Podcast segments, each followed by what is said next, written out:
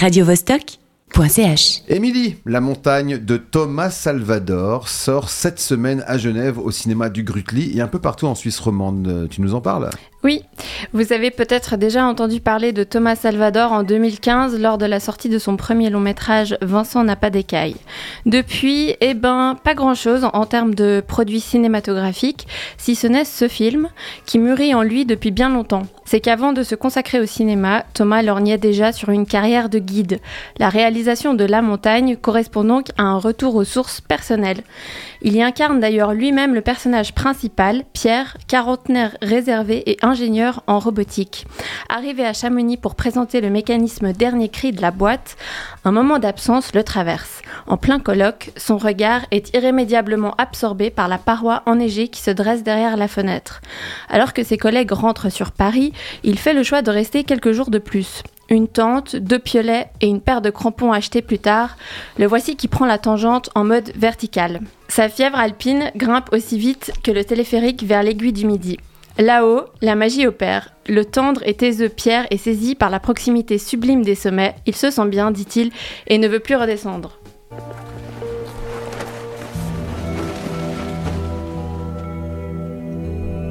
On aimerait bien que tu rentres avec nous tout à l'heure. Parce que là, t'es vraiment en train de péter un câble.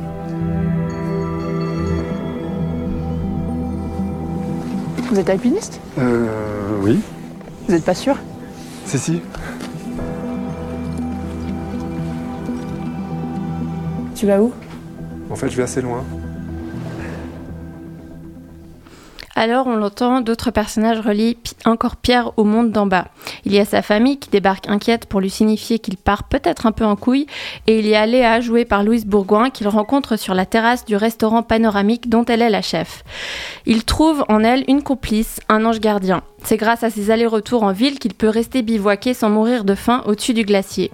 Là, dans le silence immaculé du Mont Blanc, Pierre va petit à petit s'installer et s'oublier dans le grand tout. Qu'est-ce qui explique cette rupture chez Pierre?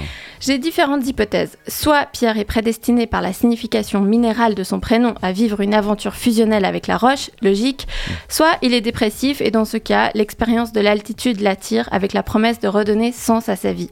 Plus sérieusement, difficile à dire quel est l'élément déclencheur de son échappée.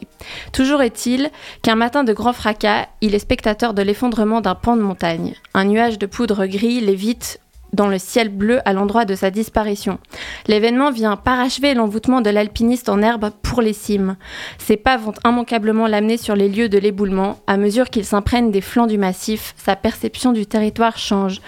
Le film glisse alors vers le fantastique. Ondulations lumineuses et créatures incandescentes deviennent les intermédiaires d'une rencontre entre Pierre et l'énigme écologique. L'organique et l'inorganique se fondent.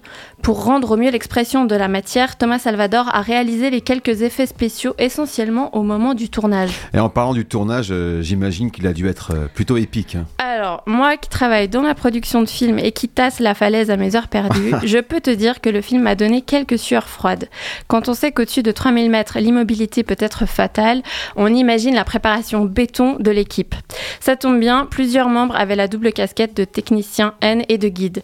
Il faut dire que les images enregistrées sont à couper le souffle. Sous toutes les lueurs du jour, elles reflètent de manière très juste la proportion vertigineuse et insaisissable du terrain alpestre. D'ailleurs, c'est une des qualités du film, je trouve, cette aptitude à rester à hauteur de montagne, à respirer avec elle. Une des intentions de Thomas Salvador était de préserver à l'écran ce rythme naturel, presque physiologique, qu'implique l'apprivoisement amoureux ou environnemental de deux entités. C'est la temporalité incompressible de l'émerveillement. Ouais, tu sembles conquise. Oui, La montagne avec sa simplicité et sa sincérité est un film rafraîchissant. Il faut souligner aussi qu'il a réussi à aborder de front la question écologique sans artificialité. Personnage fondamentalement attentif, Pierre prend intimement la mesure de la fonte des glaciers et de l'effondrement du rocher. Transformé en luciole, il éclaire de sa petite lumière l'ampleur du drame. radiovostok.ch